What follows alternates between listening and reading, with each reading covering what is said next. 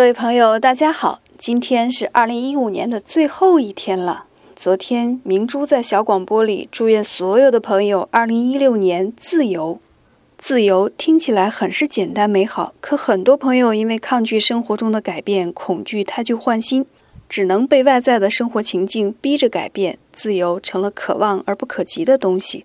如果您对此有困惑，可以来借助占星学这个工具的辅助，帮助我们更深入地觉察自己，站在旁观者的角度了悟生命的轨迹，自由便不期而遇了。那在这初始的日子，明镜堂送朋友们一份礼物。免费为十位朋友做二零一六年流年推运的心理占星咨询，辅助大家在新的日子里能更加自由地体验生活。今天您回复“流年”，